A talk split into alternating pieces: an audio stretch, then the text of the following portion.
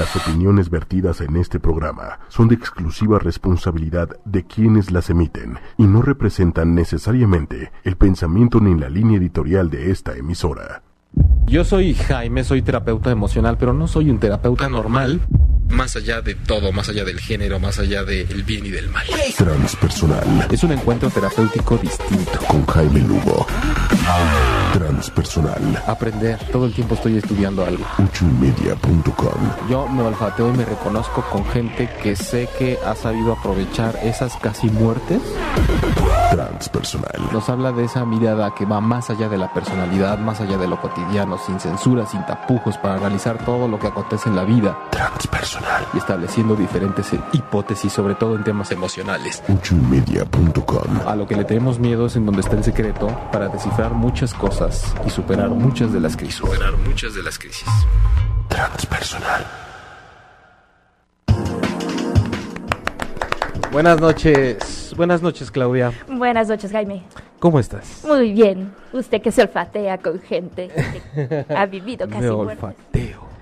Eh, buenas noches de miércoles de transpersonal, noches lluviosas, húmedas, un poco tropicales. Bonita época en la que el alaciado no me dura, me duele la rodilla y llego corriendo al baño.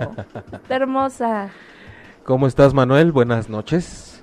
Gracias por estar en cabina. Un placer. Saludos a todos. Muy bien.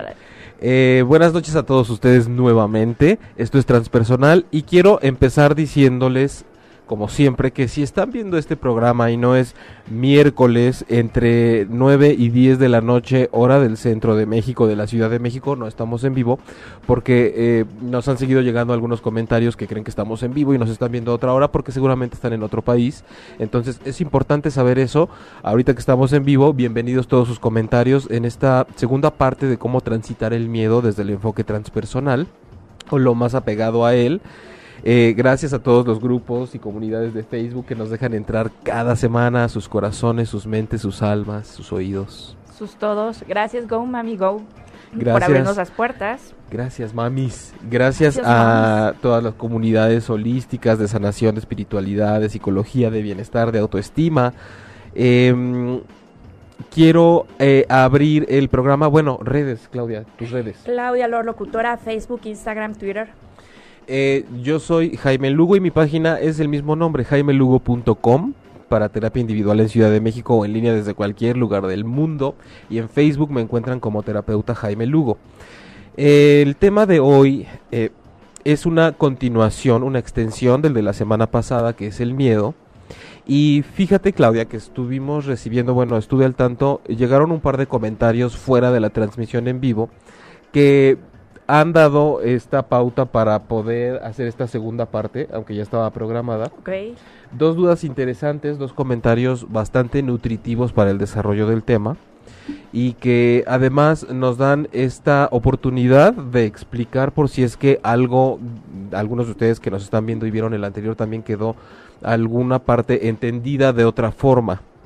Entonces, eh, quiero empezar con uno para que ahorita vayamos como también saludando y demás. Ok. O podemos ir saludando a quienes ya nos dijeron hola.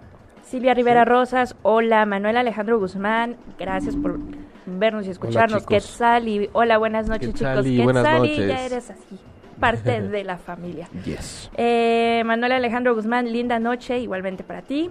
Brenda Sánchez, hola, buenas noches. Cristina Huerta, Aide Bailarina y Ceci Leal, hola chicas. Buenas noches. Gracias a Juan Carlos Licona, Paola Delgado, Roberto Calvo, Eric Peña, Daisy Mónica por vernos, Celali, Ali Salas, ¿dónde está la primera parte? No la encuentro. La puedes encontrar en los podcasts de en la página de 8 Sí, y en, media. en- en el mismo Facebook de ocho y media, si te metes a la parte de videos, te vas para abajo y es una semana antes, ahí está este la primera parte de El Miedo, ¿no? Así es, Pánfilo Pérez, hola, hola Pánfilo. ¿Qué onda, Panfi? Ah, el confianzudo. Eh, bueno, fíjense que eh, est- estuvimos hablando la semana pasada, ¿no? De este miedo y nos enfocamos principalmente a compartir, Claudia, cómo del otro lado podemos dar un testimonio de qué pasa cuando tomas ese miedo y vas dando pasos poco a poco. A que con todo y ese miedo puedes atreverte a ir avanzando, ¿no? Por si es que te da mucho miedo soltar tu miedo, por así decirlo. Nos llegó un comentario, por ejemplo, de mm, Erika, Erika Cortés Espinosa. Quiero, quiero leerlo porque sirve para desarrollar parte del, del programa de hoy y para que ustedes vayan también lanzando sus comentarios y sus dudas.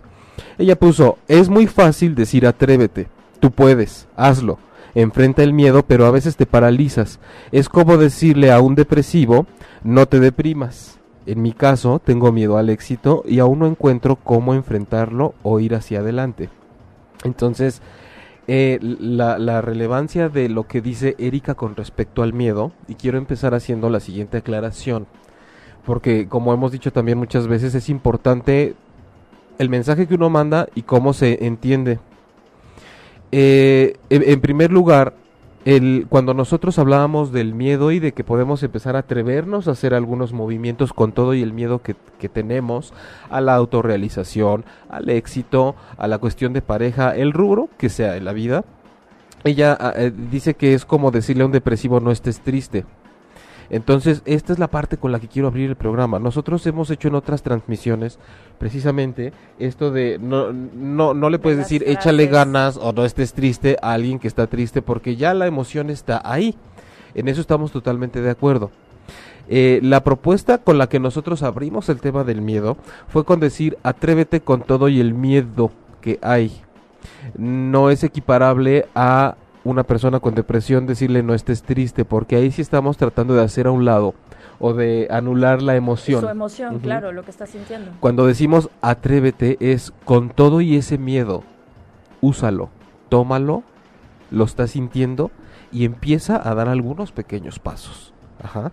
Entonces, parte de lo que yo le, le, le contestaba a Erika era, sí, sí, efectivamente es muy fácil decirlo, cuando ya estás del otro lado y puedes testificar que sí se puede. Que sí es posible y que además es la única manera en la que nosotros podemos no superar ni vencer un miedo, porque no es una lucha, sino tomarlo, integrarlo y usarlo a nuestro favor.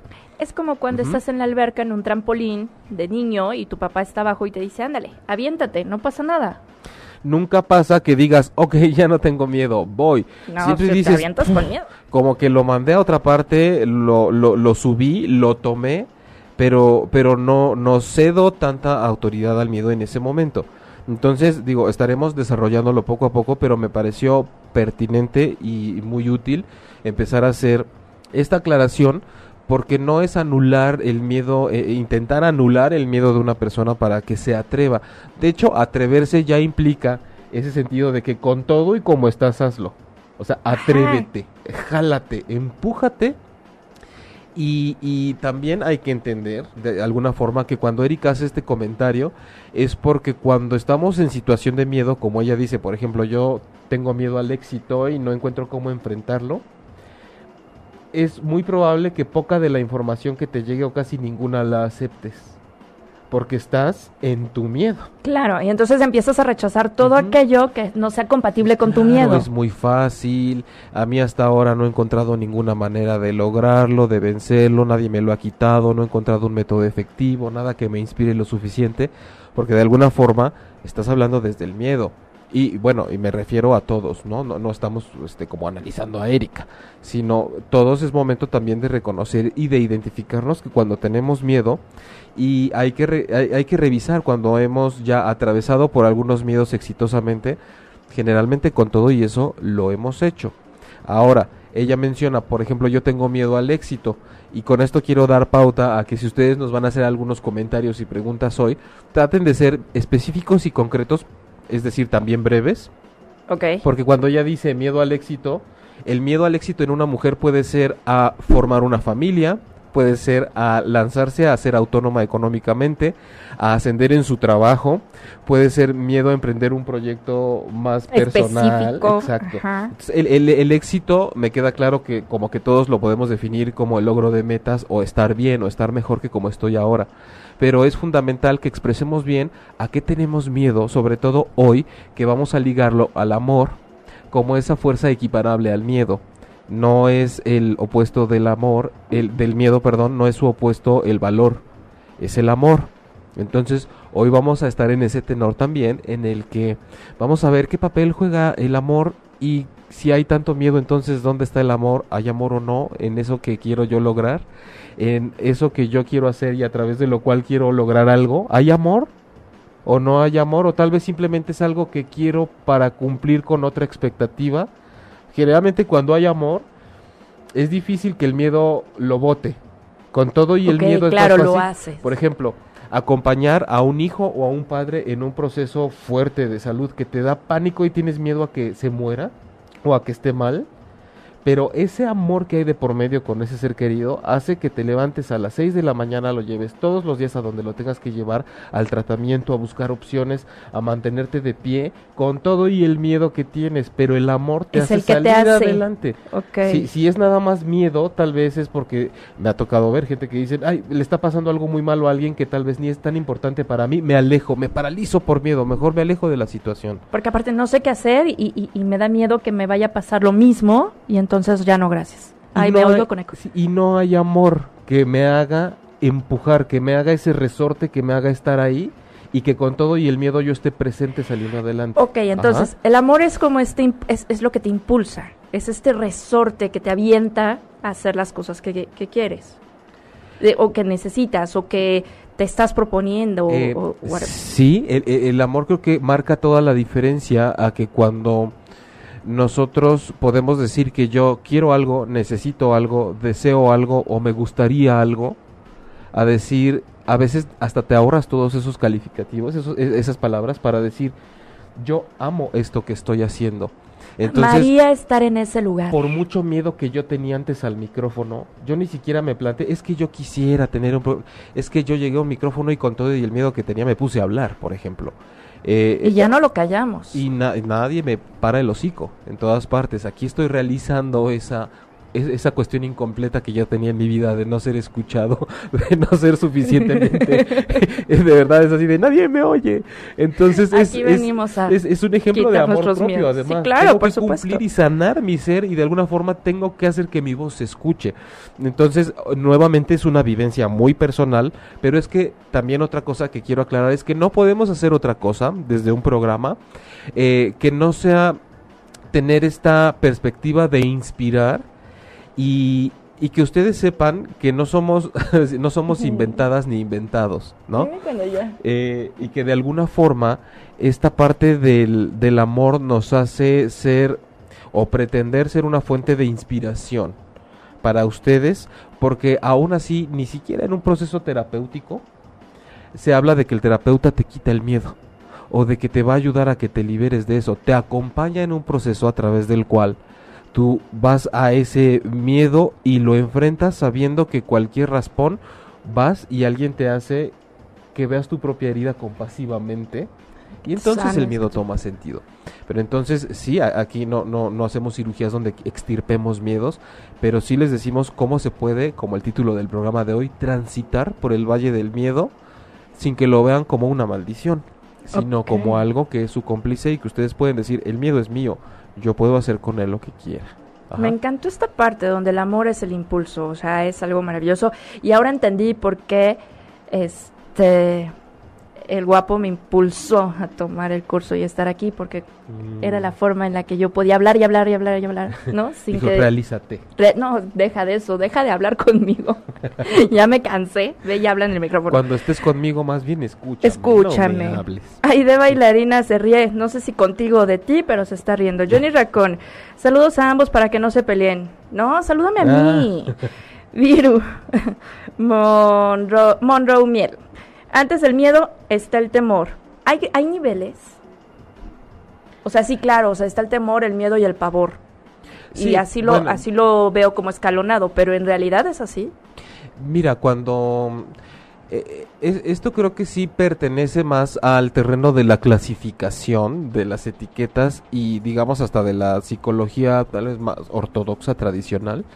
Este, sin embargo, yo aludiría más bien a decir cuando mi miedo es más fuerte o menos fuerte. Porque de pronto la clasificación de que si es temor, pavor o miedo, a, nada más es la necesidad de ponerle una etiqueta a las cosas. Creo que lo relevante y lo más esencial es saber nosotros cuando ese nivel de miedo qué me está impidiendo o hacia dónde me está llevando porque considero que el poder clasificarlo como temor, terror, pavor o miedo, al final vas a decir, ah, es que creo que por lo que me han dicho es temor, entonces sí me puedo aventar a hacer esto.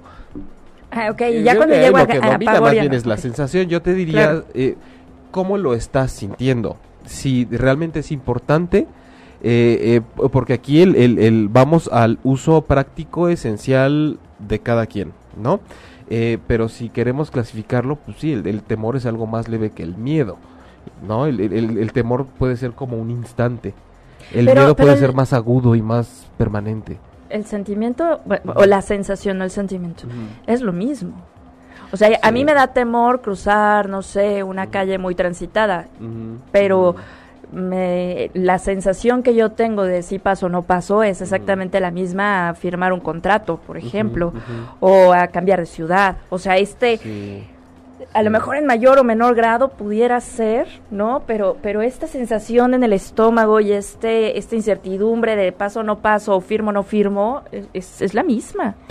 Que, y, y, sí, mira, por ejemplo, es lo que decía ahorita, e, en tu caso, ¿no? Así lo vives para ti es como casi lo mismo, lo vives de la misma forma, independientemente del término. Yo pues, tratando a lo mejor de, dar una respuesta como acorde a la pregunta que nos hacen, diría que sí, el temor para mí, eh, porque yo creo que hablando de las emociones sí es muy personal, si nos vamos a estandarizar algo, creo que pierde un poco el sentido de que útil que le podemos dar en la vida. Eh, para mí el temor sí es como un poco más breve en lo que, no en lo que nos transcurre y lo sentimos y de tal vez menor intensidad y miedo ya podría pensar en algo más profundo y que dura tal vez un poco más de tiempo, ¿no? Y, y que tal vez sí nos toma más y nos, nos saca más un poco del razonamiento y el temor tal vez un poco más manejable. Y entonces ya, por ejemplo, un, un pavor o una fobia pues me paraliza. Sí, porque además fobia también eh, eh, ya es como una cuestión clínica y ya se trata incluso como, si, si no me equivoco, como una enfermedad en la psicología clínica, ya pertenece más a un diagnóstico y a algo mucho más, este, de, a lo mejor de necesitar un tratamiento. Y, y, y ahora pues si nos enfocamos más bien a esa parte del miedo a ser yo realmente, a cumplir con mis expectativas o tal vez tengo tanto miedo porque a lo que me estoy enfrentando es a las expectativas de los demás, no a las mías, ¿no? Jess Zaragoza, ¿qué acciones podemos hacer para que no nos paralice? Para que no nos paralice, ¿Yes? Jess Zaragoza. Yes, bueno, mira, eh, yo te diría que eh, en primera instancia tal vez no puedes evitar que te paralice, porque ese va a ser el, el paso uno. Entonces, tal vez sería pensar, ¿qué puedo hacer una vez que me doy cuenta que ya me paralicé por el miedo? Una vez que hago un recuento y veo que ha pasado cierto tiempo y no he avanzado hacia donde quiero porque he dejado eh, bastante autoridad y poder en manos de ese miedo como para mejor no moverme. Nuevamente, insisto, como dije al principio, me gustaría que nos contaras si es que estás pasando por una situación así, a qué es a lo que le tienes miedo y de qué forma sientes que te está paralizando y cuánto tiempo llevas así. Porque decir cómo evitar que el miedo nos paralice, yo no sé si es el miedo a que me digan mañana que me hizo metástasis, algo que me encontraron, o a buscar trabajo, o a que tengo una relación y no sé si seguir adelante. Son situaciones muy distintas, porque a veces cuando el miedo te paraliza es un instinto al que le podemos hacer caso y decir, oh, oh, oh, esta sensación me está diciendo que es momento de un alto. Y está bien porque tengo que reflexionar. Y a veces un miedo te puede estar paralizando porque te dice, no hagas esto que tal vez pueda ser bueno para ti, pero tú no estás acostumbrado y te educaron pensando que esto no es conveniente y sin embargo puede ser un ascenso en el trabajo, puede ser una nueva relación en tu vida. Entonces es muy relativo que un miedo nos paralice, por ejemplo, ¿no?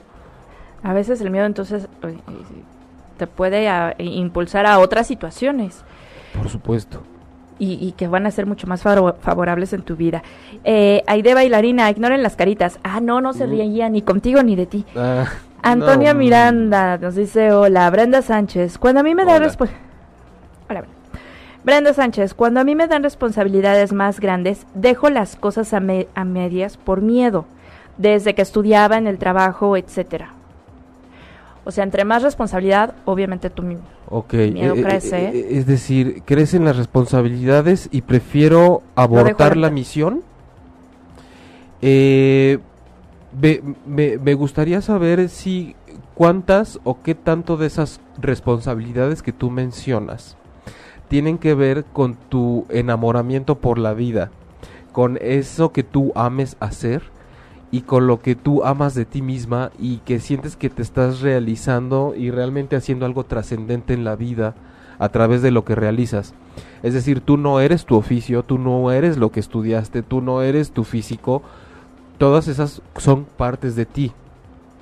¿Dónde está el amor en lo que haces? ¿Dónde está el amor en aquello a lo que tú te dedicas? Porque en el momento en el que vienen muchas responsabilidades, eh, suele ser que es un trabajo que al final de cuentas no me gusta tanto, que a lo mejor mi proyecto de vida en cuestión de autoestima no me es tan importante y entonces es más fácil que yo me detenga y que, y que abandone todas esas misiones porque entonces eh, estaríamos hablando de que hay que ver el amor propio. Insisto, ¿dónde está el amor en tu vida como para que en el momento en el que viene todo eso gane el miedo entonces?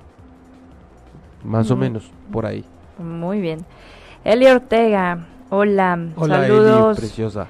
Roberto Contreras, Alejandra Rodríguez, gracias por vernos. Antonia Miranda, hola, qué bueno que estés aquí. Buenas noches a todos, gracias. Violeta Muñoz, hola. Manuel Alejandro Guzmán, qué bueno que nos ves. Brenda Sánchez, ¿los ataques de ansiedad vienen del miedo? Eh, sí, recuerda que lo, tenemos que decir a cada momento, ¿no? E, esta no es una visión clínica, no, no, no podemos meternos en ese terreno porque vamos a la parte sí de las emociones y de la mente, pero ligadas al alma y a la espiritualidad, que es ese encuentro muy íntimo con uno mismo. Em, la ansiedad definitivamente viene de un miedo, eso es lo que sí te podemos decir. Y bajo el transpersonal, desde luego que podemos hacer un tratamiento y todo un un manejo de la ansiedad partiendo del miedo. La ansiedad va muy ligada, por ejemplo, a la respiración. Suele agitarse, suele faltar el aire. Es como una sensación de yo no alcanzo, no voy a alcanzar a hacer algo, no me es suficiente el miedo que tengo para lo que para lo que yo soy no me está alcanzando para poder manejar esta situación. Entonces me acelero internamente o me paralizo una vez más. No, son unas ganas de salir corriendo. Es no quepo eh, no quepo aquí donde estoy. no quepo en este cuerpo.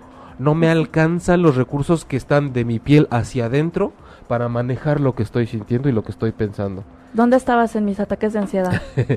es, es un riesgo inminente, ¿no? Sí, claro. Entonces se manifiesta a través principalmente de la respiración, a veces por ansiedad también de la piel, de la comezón, del estarse rascando.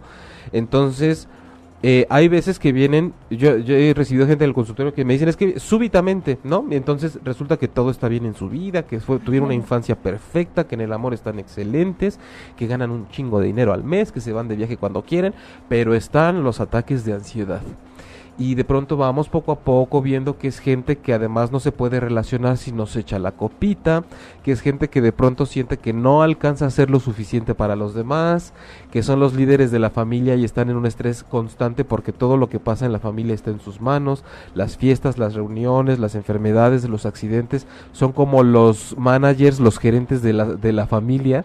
Y entonces empezamos a ver que aunque todo parezca estar bien, la ansiedad viene porque tengo demasiado de qué hacerme cargo y me da mucho miedo fallar porque de mí dependen muchas personas, por ejemplo.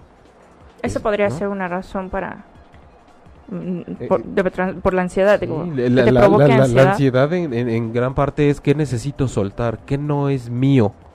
Y vuelvo nuevamente, que tanto el amor está metido en mi vida.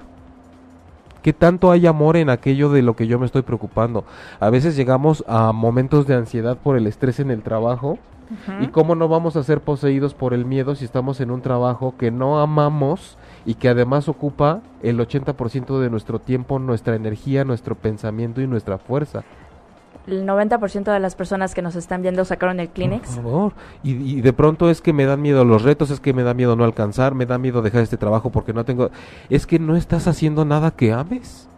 no estás enamorado de lo que, no te estás amando, te estás faltando al respeto además. ¿no? Y estás ahí con miedo de que, de que, de perderlo, pero además no te gusta. Entonces es como frustrante. O sea, es una frustración estar en un lugar donde no quieres estar, Sí. pero además el miedo te paraliza para salirte y emprender o buscar otro trabajo o Y es que es curioso porque la mayoría de la gente le da mucho miedo a hacer lo perder que la ama, pensión. ¿no? Sí, a, a- a hacer lo que realmente quiere. Sí, claro. Eh, eh, po- porque, vamos, por eso esto es transpersonal, porque se quedan en el plano personal. Se quedan en el carácter, en la personalidad, en el necesito dinero, en el tengo que comer, como, cago, me reproduzco, gano dinero, me voy de vacaciones. Man- fíjate, ¿Y dónde Manuelito, está el alma? Big Brother, ¿estás ahí? Dile como la vero, ¿estás ahí, Big Brother? Big Brother, usted. ¿estás ahí? Este, oye, ¿te dio miedo dejar de ser Godín y emprender ocho y media? Sí, eh, tu- tuve como un par de etapas. Una donde estaba ya tan fastidiado de, de hacer ganar dinero a otros, Ok, claro. tan fastidiado de no poder hacer al- el 100% de lo que yo quería, ¿no? de mi ideal como medio de comunicación. Y eh, eso me impulsó a tomar la decisión y ya que la tomé, entonces sí, el miedo se apoderó de mí, me abrazó fuerte, fuerte, fuerte, eh, pero tam- también ese mismo miedo de repente me, me termina impulsando, ¿no? Es como, eh, no tienes la tranquilidad de que cada 15 días hagas lo que hagas, te enfermes, fincas enfermedad o no, te caiga una lana, pero estás haciendo lo que quieres, tus convicciones, eh, y eso me está llenando más, y, y junto con mi miedo, pues vamos adelante. Y, y lo abrazaste tú también al miedo, ¿no? Sí, claro. Por, por eso es importante, y gracias que das la pauta con eso que nos dices, Manuela, que cuando el miedo llega y te abraza, abrázalo también, porque algo tiene que decirte. Claro. Te da mucho miedo, en este caso, emprender después de hacer, después de ser un empleado promedio, normal, asalariado, a emprender un proyecto personal. Abraza el miedo porque te está diciendo, sabemos tan poco, tan poco tú y yo, es lo que te dice el miedo, de lo que es ser responsable de ti mismo y emprender tu proyecto de vida y hacer lo que amas, que por eso tienes tanto miedo, porque no estás relacionado con la idea de lo que es hacer lo que amas. Todo el tiempo te has dedicado a sacarle el proyecto adelante a alguien que ama su proyecto, que no es el tuyo. Ya aprendiste eso. Te da miedo hacer lo otro porque no sabes qué es. Nos da miedo incluso la idea de decir, ¿cómo me voy a amar y hacer lo que me gusta si, si estoy acostumbrado a perseguir los sueños de otros, a ayudarles a los demás? Ok. Trabajo para los demás. ¿no? Fuertísimo. Y también aplica para el amor. Por ¡Ay, supuesto. claro! Ese, miedo supuesto. de no está funcionando esto, pero tengo miedo de decirlo, tengo miedo de aceptarlo y tengo miedo de decir adiós. Y porque en vez de amor, lo que tienes más bien es la necesidad de estar con alguien. Porque en nombre del amor, a las relaciones eh, sí fluyen de una forma muy distinta y no hay miedo a si digo esto te pierdo porque entonces parece que más que amor estoy contigo porque no quiero estar solo, porque tal vez eh, me interesa más cumplir expectativas de otro tipo. Seguramente si hay emociones, si hay adoración, cariño, querencia, deseo, Y una Pero- muy bonita costumbre. una muy bonita costumbre y un muy bonito como anclaje, ¿no? Como me agarro de ti, te agarras de mí. Y, y en el amor es suele pasar, uh, bueno, creo que uh, gran parte de la gente que yo recibo en el consultorio es por el mal de amores. Pero mal de amores de pareja, mal de amor con uno mismo, mal de amor con la vida, Con mal de amor con la naturaleza. Y cuando eh, hablamos de relaciones de pareja, ese miedo que hay después de tantos intentos fallidos por sanar una historia de vida con relaciones de pareja codependientes y en crisis, que cuando llega el momento en el que ya no puedes más y no te queda otra más que entrar en un trabajo terapéutico para tener un encuentro contigo mismo, te da mucho miedo porque no sabes lo que es amarte a ti mismo.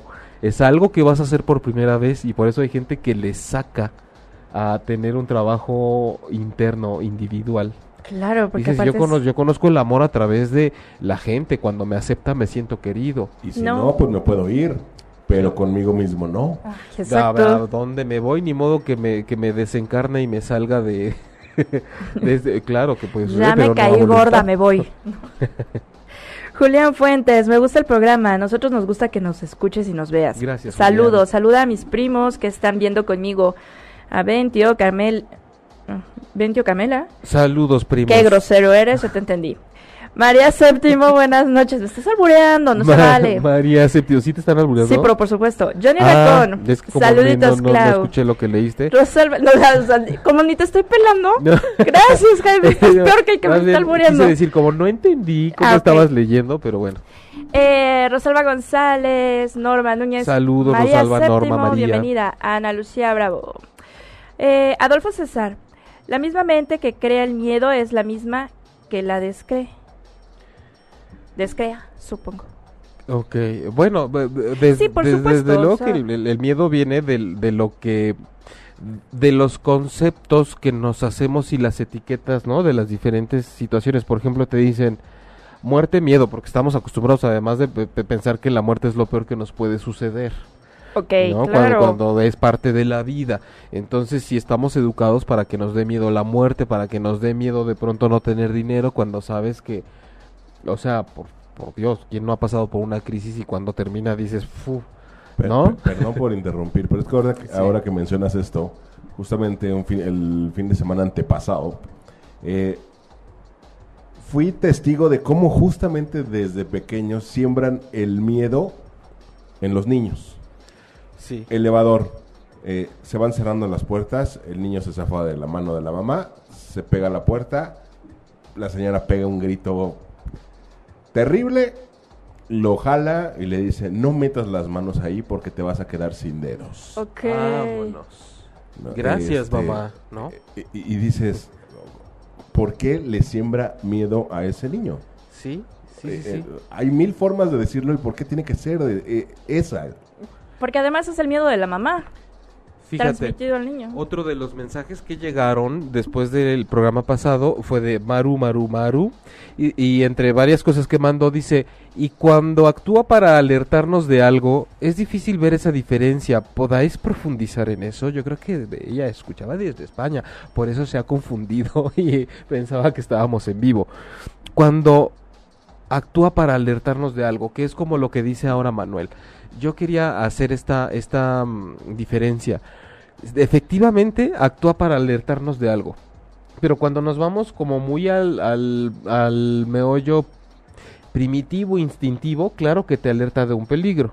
Ah, por supuesto. ¿no? Como los Sí, sí, sí. animalitos, que vemos que viene un peligro y entonces, o nosotros mismos, irriga la sangre a las piernas, nos preparamos para correr, me está alertando, es un buen compañero, te dice aguas, vámonos de aquí, o como los venados que de pronto su alerta, el miedo es, se paraliza, se hace el muerto y aquí nadie me hace nada. Ajá.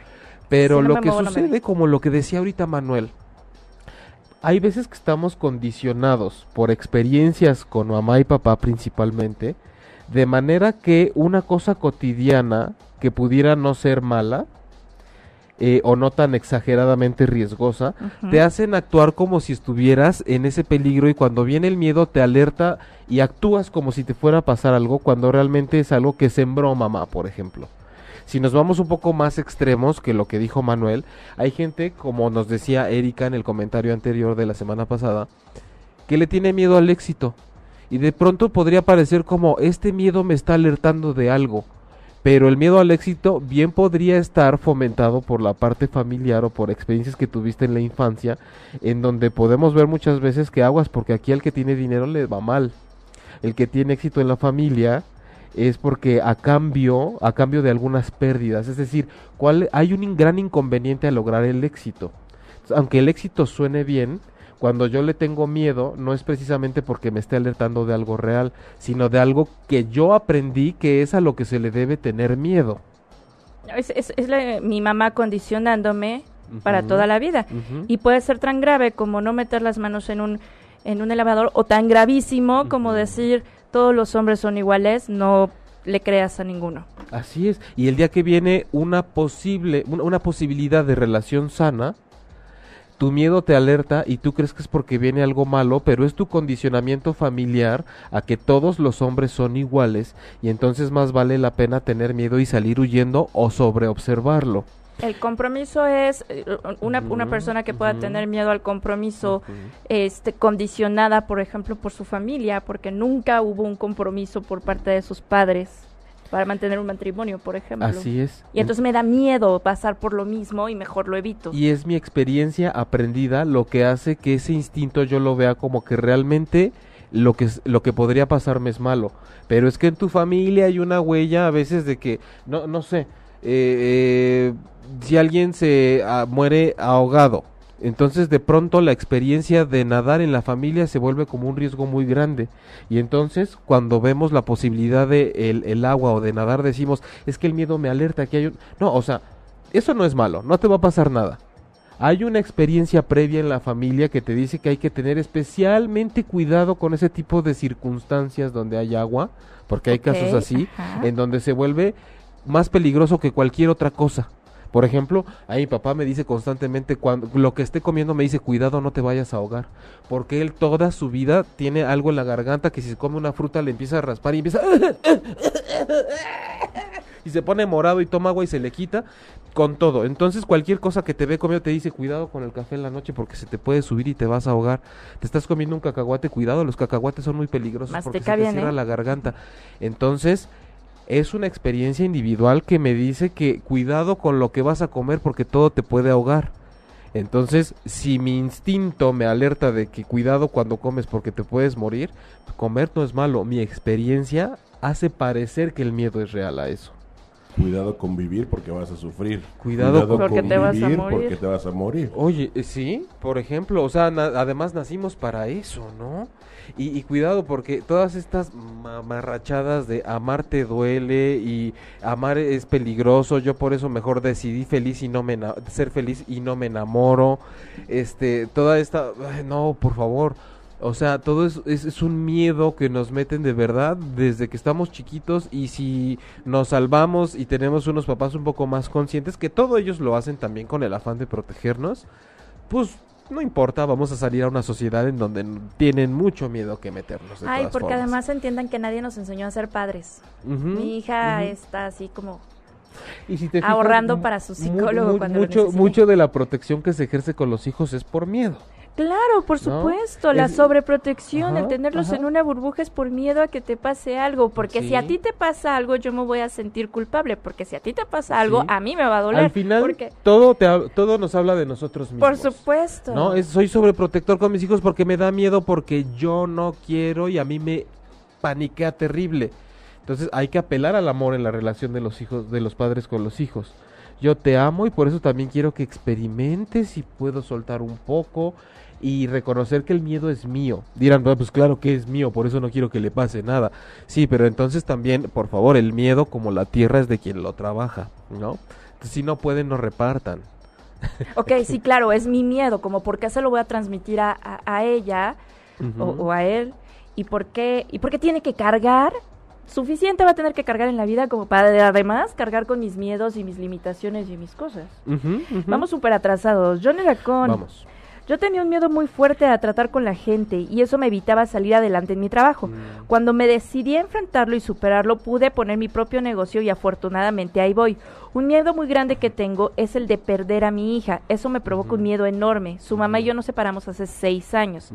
Saben, yo crecí con muchos miedos, muchos de ellos transmitidos por mis propios padres, que es un poco lo que estamos hablando. Y sabes, Johnny, seguramente nos, nos dirás por ahí sí o no, eh, esos miedos en lo laboral te aventaste eh, con todo y el miedito que tenías. O sea, fue un trabajo que tuviste que hacer como de meter un piecito al agua cuando no sabes nadar y te da miedo y quieres aprender. Elaboraste algo con tu miedo. Si me equivoco, dime. Y, y bueno, con, con la hija creo que hay, hay que, no, no sé si otra vez, si es miedo a perderla porque como estoy separado de su mamá, que no me dejé verla, o simplemente a que, a a que a, se muera, por de ejemplo, todas ¿no? formas. No, o- bueno, yo, yo sí pudiera entender a, a Johnny, es el miedo a perder un hijo, ya sea porque la pareja se lo lleve Por lo que sea. o por- es, es- sí es algo con lo que digo, con lo que aprendemos a vivir, pero que sí lo traes constante. Y ahora, perdóname, con tanto secuestro y con tanta cosa, Ujú, ujú. sí agarras a tu hijo como, ya sabes, así de hacerle la mano muégano, porque perderlo y traer la idea constante de... de- de- Creo que, ¿qué tal es, si se creo que va? es importante que sí tengan precauciones, pero es muy diferente actuar inteligentemente como consecuencia de las precauciones que quiero tomar a estar emitiendo miedo. Ok, claro, sí, Ajá. sí, sí. Entonces sí tomen precauciones, pero no emitan, no estén vibrando miedo. Es que vibrar el miedo de verdad es muy poderoso, igual que el amor, y no es porque sea el bien y el mal. El miedo se vibra, se Porque siente. tiene vibración, claro. Sí, es, es una vibración. Entonces, vibremos amor también. Johnny, yo sé que eres muy amoroso, ¿quién no? Claudia con sus hijos. Pero conéctense más con esa energía. Entonces, ah, tomen ciertas precauciones, pero procuren vibrar también. No, no, no, no olviden el amor, no lo dejen como papalote por allá. Vibremos en amor. Jess Zaragoza, muchas gracias. Eh, te dice, muchas gracias. Muchas gracias a ti. Brenda Sánchez, muchas gracias. Creo que de hecho de ahí vienen mis miedos, de que siempre hice las cosas por agradar y por lo tanto no realizo lo que realmente yo amo. Ujú. Qué, qué- qué importante darnos cuenta que cuando algo nos da tanto miedo, eh, muchas veces es porque estamos actuando para los demás y entonces eh, cualquier sensación de aceptación, de inclusión y de bienestar que nosotros podamos experimentar depende de que nos la den afuera y entonces ya de pronto todas mis actividades y mis demandas y mis exigencias son de afuera y entonces el miedo viene de afuera también y la desconexión con el amor propio totalmente ahora sí que dispuesta, totalmente desconectada. Entonces con más razón vamos a ser presas del miedo porque no es algo no tenemos garantía cuando algo viene de fuera. Cuando nos conectamos con el amor interno, es, no hay mayor garantía que eso. Es, es, es la garantía suprema, eterna, todopoderosa, por así llamarle, porque si yo me amo, no hay nada que me pueda arrebatar mi propio amor. Por supuesto. Ceci Leal, wow, gracias. Jasmine Palma. Es horrible estar con miedo, estar por miedo y no dejar algo por miedo o a alguien. He tenido ataques de ansiedad muchas veces por miedo y eso es muy frustrante.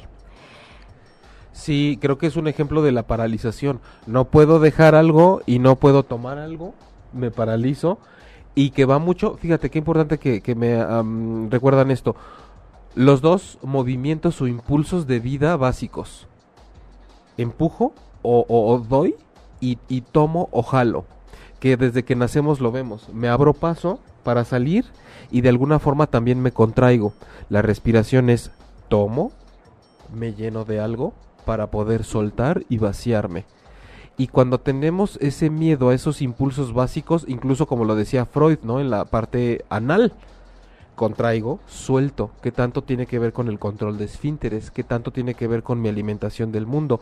Obtengo del seno materno el alimento, pero también eh, empiezo a desarrollar esa capacidad de dar a través de la boca, no solo de tomar.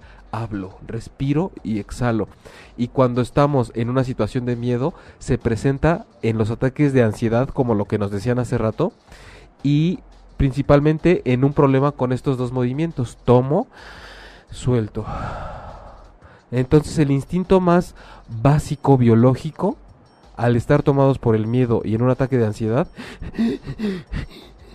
no los puedo llevar a cabo. Tengo miedo tomar de la vida o soltar y dejar una situación, por ejemplo. María Séptimo, tan cierto lo que dijo Manuel, y al final del camino llega el momento del que se huye. Ay, claro, o sea, el momento, o sea, no es capaz, si lo tienes que hacer, lo vas a hacer. Así es. Con Eh, miedo, sin miedo. Y yo, yo, yo quisiera, o sea, aquí estamos tres ejemplos. Sé que ahí, María, estás tú, que está Johnny. To- todos, a pesar de lo que estemos enfrentando ahorita, tenemos una alguna historia en nuestra vida en donde algo sí hemos logrado hacer con todo y el miedo que nos Ay, daba. un titipuchal, Ujú. claro. Entonces también tenemos que recordar eso, porque esas son las mayores herramientas y las hacemos de lado y nada más nos enfocamos en lo que sí no estamos pudiendo hacer ahorita por miedo. Johnny Racón, ¿puede uno sentir miedo de conocerse o descubrirse a sí mismo? Sí, ya lo platicamos, ¿no? Claro, pues sí, porque en- ante ese desconocimiento de mí mismo por conocerme a través de los demás y a través de lo que yo hago y de si tengo o no dinero y de si me va bien o no y de si estoy cumpliendo con lo que se hace afuera, el día que me enfrento a tener que conocerme y amarme a mí mismo como una experiencia espiritual de interiorización, resulta que me da mucho miedo porque yo estoy acostumbrado a que todo eso venga de afuera. Sí, hay gente que dice, no, si nos vamos a ir a mi historia familiar y al autoconocimiento, la verdad es que ahí párale porque yo quiero como me ayudes a que me des estrategias mentales para resolver esto. Entonces, pues vas a necesitarlas de por vida. Necesitas un coach de vida al que veas cada semana, pero por el resto de tu vida. Sí, que sea tu muleta Porque, exacto. durante todo el camino. Exacto, porque no te, no te quieres conectar adentro, lo, eh, lo cual te garantiza la permanencia del amor, incluso después de que el cuerpo lo dejes y de que te mueras. Que esos son temas que vamos a ver la semana que entra en los siguientes dos programas, porque hay taller de pérdida y duelo el 30 de junio aquí en la Ciudad de México. Perfectísimo. Juan Manuel Garduño, el miedo puede convertirse en la herramienta que te impulsa, porque en la parte oscura el miedo es la herramienta del ego, por no salir de su zona de confort. Sí, Juan Manuel, de hecho, el, el, el ego dentro de todo su maravilloso y fastuoso mundo eh, que tiene para acompañarnos en esta vida, su gran función es protegernos y utiliza el miedo de entre sus tantas herramientas para eso. Entonces, de ahí que el ego no se sataniza, eh, es un compañero en nuestra vida, el ego, la mente, las creencias, los pensamientos, pero aquí lo que siempre hemos eh, pugnado porque no vivamos nada más a través del ego. Tienes toda la razón. Es como si de pronto una persona quiere vivir, me voy al otro extremo, nada más a través de su espiritualidad. Es que tampoco puedes estar con el Om Shanti, Amén, todo el tiempo y creyendo que flotas porque pues también tienes mente, también hay que activar la inteligencia, hay que usar el ego, hay que usar el cuerpo, hay que relacionarnos con todo lo que tenemos. Pero para todos los que no quieran ir a terapia y enfrentarse con ellos mismos, vamos a abrir una terapia nueva que se llama The Full Mental Jacket. De Full Mental Jacket, exactamente. que, que además, este, muchos ya la aplican, pero mal, Pero mal, exacto. ¿no? Es, es como, vamos a hacer como un coaching, un programa de coaching para Full Mental Jacket, pero bien hecha y con, em, digamos, como con... efecto positivo. Exacto, efecto positivo y no nada más a tu conveniencia, porque a veces cuando nos hacemos la chaqueta mental, hace rato alguien me estaba diciendo, no, eh, lo que pasa es que no es que tenga yo miedo, lo que pasa es que trato de ser realista y de ver mis alcances. O sea, pero con eso te estás justificando para no hacer lo que me estás diciendo que siempre has querido hacer. Eso lo vi hace rato, ¿eh? Es que yo siempre he querido hacer esto, pero me lo vinieron a ofrecer y la verdad es que tengo que ser realista. Ahorita no estoy preparado. O sea, de esa forma estás justificado. Ahora el miedo se llama es que todavía no estoy listo.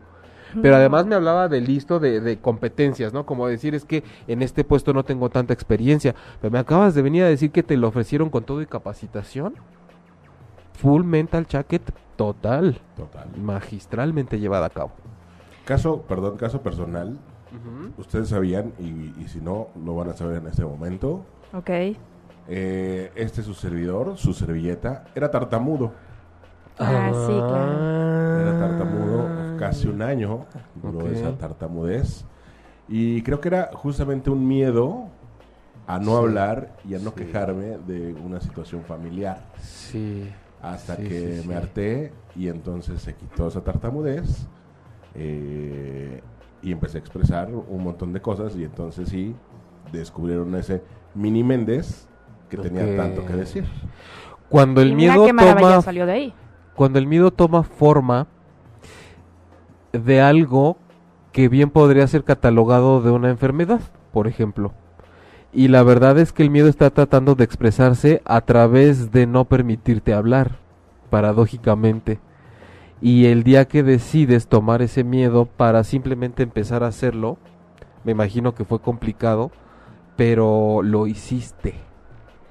Llega un momento en el que nos hartamos nos hartamos y pasa, Manuel, una tartamudez, pasa algún otro síntoma, pasa un accidente en moto.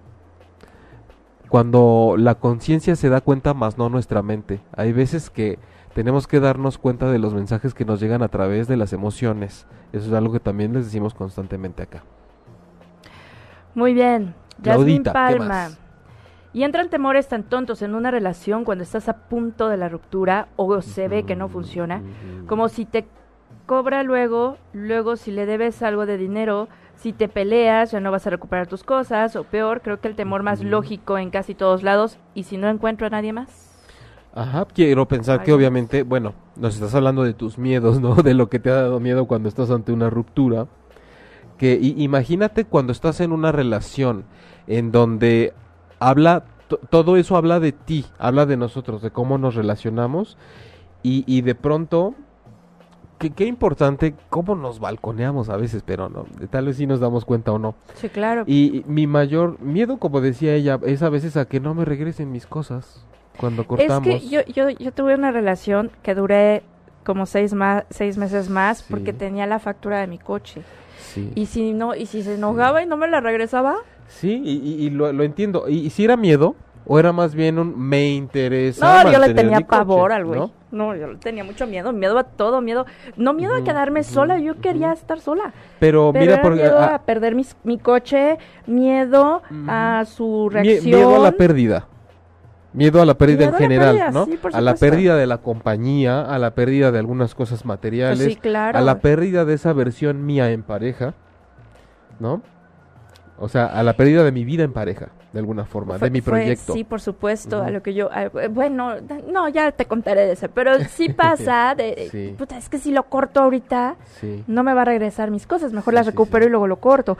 O este rollo de, y si no encuentro a nadie más, digo, este malo por conocido, pero Sí, y, y- y eso, eh, vuelvo a lo mismo, ¿no? Eh, gran falta de conexión con el amor propio.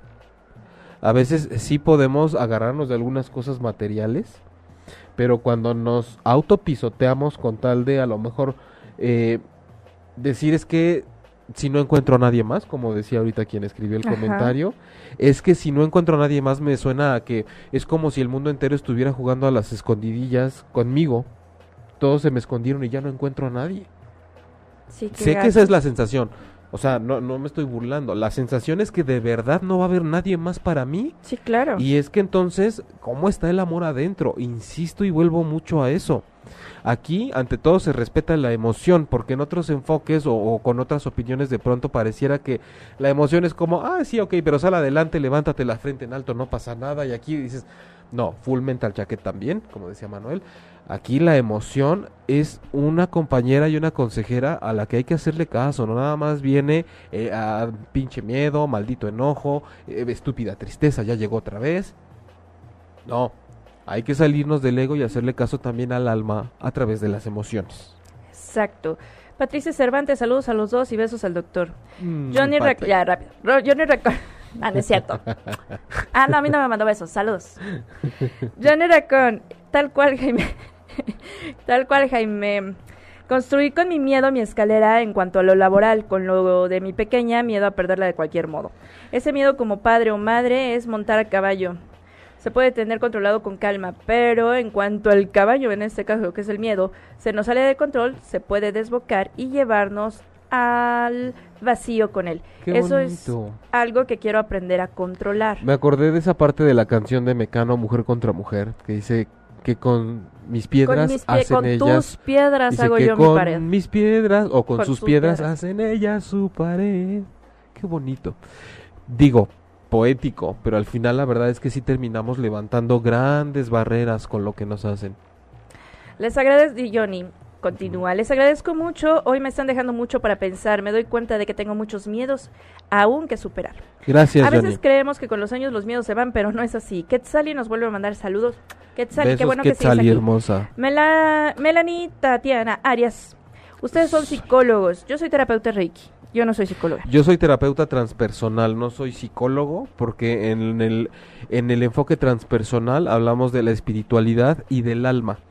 Entonces, si estuviéramos hablando nada más bajo la psicología, estaríamos tratando de usar otros recursos para hablar del miedo más desde la parte que pasa con el cerebro, tal vez incluyendo un poco de neurociencias y a veces lo hacemos también.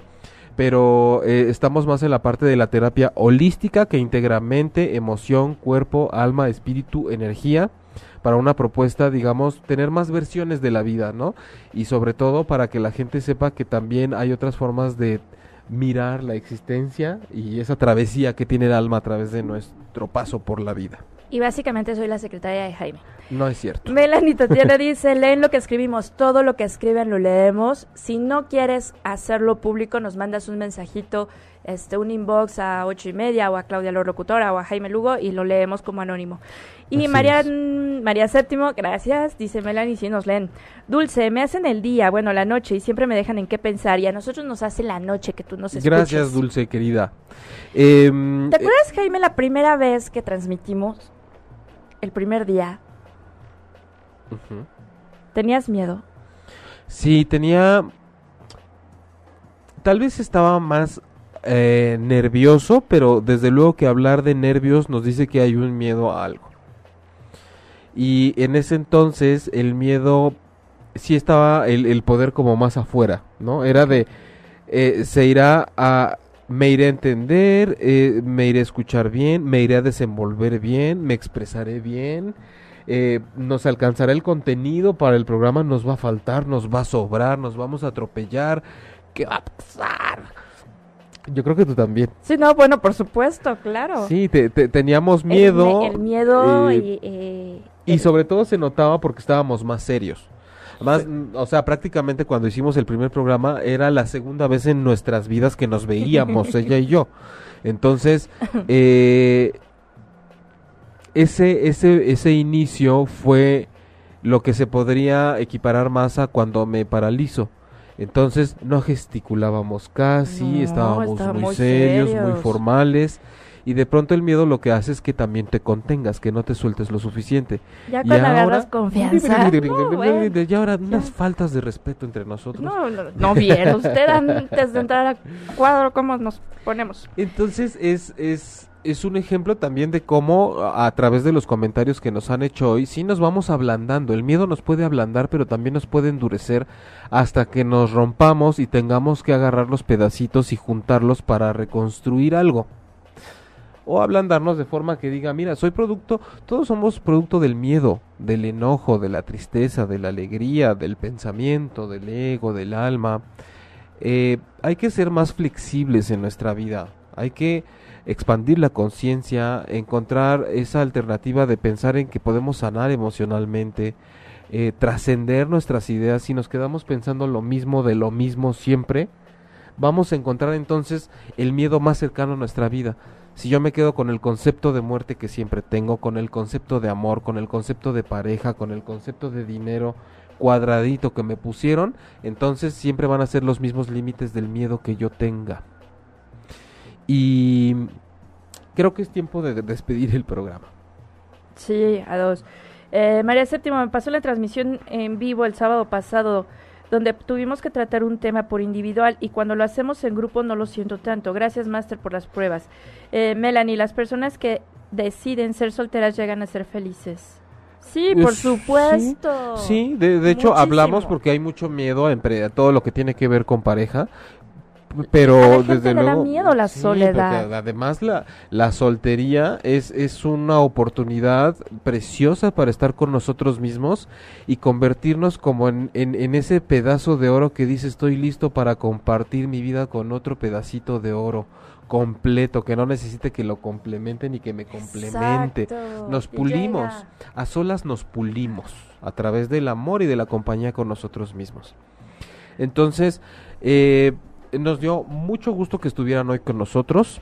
Eh, Muchas gracias por Muchas compartir sus experiencias, sus muy comentarios. participativo, participativo. Así habla Jaime cuando se pone nervioso y le da miedo, Es que pero es, que es cubita, no lo café. que él quiso, sí, lo que él quiso decir es gracias a todos por vernos, escucharnos, compartir con nosotros sus experiencias y tiene un taller maravilloso. Cuéntanos. Sí, el 30 de junio, sábado, aquí muy cerca, en, a Paseo de la Reforma, es un taller de vivir en paz con la pérdida y el duelo de un ser amado con técnicas precisamente del enfoque transpersonal y psicoespiritualidad, mucha introspección, mucho compartir experiencias, mucho aprender a meditar, una sesión de mucha paz y mucha armonía para ver que podemos establecer lazos permanentes con nuestros seres amados trascendidos que van más allá del cuerpo. Aprender a vivir y elaborar esa presencia y esa relación con algo que supera lo material porque el cuerpo es lo que dejamos. Entonces hay mucha gente que está atorada con un duelo porque le hace falta la parte física. Entonces vamos a trabajar eso el 30 de junio y pueden comunicarse al WhatsApp 55 54 30 99 17 Bien, se lo aprendió. o entrar a la página a mi página jaimelugo.com y desde la página de inicio o se van a la pestaña de talleres y conferencias está el cartel y pueden además descargar un PDF con toda la información. Ah, son plazas limitadas, son a máximo 10 personas porque además es un tema donde queremos que sea súper íntimo, cálido, apapachador, donde podamos ponernos. Contenernos, estar presentes los unos para los otros y es una sesión muy amorosa que esperemos que sirva para que marque un antes y un después en la manera en la que transitan el duelo y la pérdida de ese ser amado que ha trascendido. Igualmente para terapia individual pueden meterse a jaimelugo.com, estoy en la Condesa o en línea desde cualquier parte del mundo. Este que que pues ha estado funcionando bastante bien, ha jalado dentro y fuera del país. Y con Claudia tenemos terapia Reiki y también el contacto con uno de los mejores dentistas. De uno de los mejores Así dentistas que del país. por favor, que cómo se viene. tenemos acceso a estos servicios. Ay, sí, no, bueno, conmigo terapia Reiki, este, igual al WhatsApp 55 22 95 76 25 o inbox a cualquiera de las redes. Y tenemos al mejor, uno de los mejores dentistas del país aquí en México, que también Ajá. conmigo hacen contacto, por supuesto. Y ahí nos vemos, este, María Séptimo, que dice, gracias Jaime y Claudia. Gracias, Mari. Un beso. queremos. Nosotros los queremos a todos. Por ahí dice Melania Tatiana. Eh, Melanie, ¿con qué frecuencia transmiten? todos los miércoles a las 9 de la noche, hora de la Ciudad de México. Miércoles 9 de la noche, Melanie. Brenda Sánchez, los perdí por el cambio de horario, pero qué bueno que ya estás acá. Aquí estás, miércoles 9 de la noche. Eh, María Séptimo, Claudia, ¿ya? estamos pendientes. Pues ahí estamos pendientes, que sal y que tengan un buen descanso. Muchas, Gracias. muchas gracias. Abrazos desde el alma para todos ustedes. Besitos de luz. Gracias Manuel, gracias ocho y media, ya nos pasamos, nos vemos el próximo miércoles para empezar a hablar de este tema de muerte, pérdida y duelo desde la psicoespiritualidad, los próximos dos programas aquí en Transpersonal. Muchas gracias. Si te perdiste de algo o quieres volver a escuchar todo el programa, está disponible con su blog en ochoymedia.com. Y encuentra todos nuestros podcasts de todos nuestros programas en iTunes y Tuning Radio. Todos los programas de ochoymedia.com en la palma de tu mano.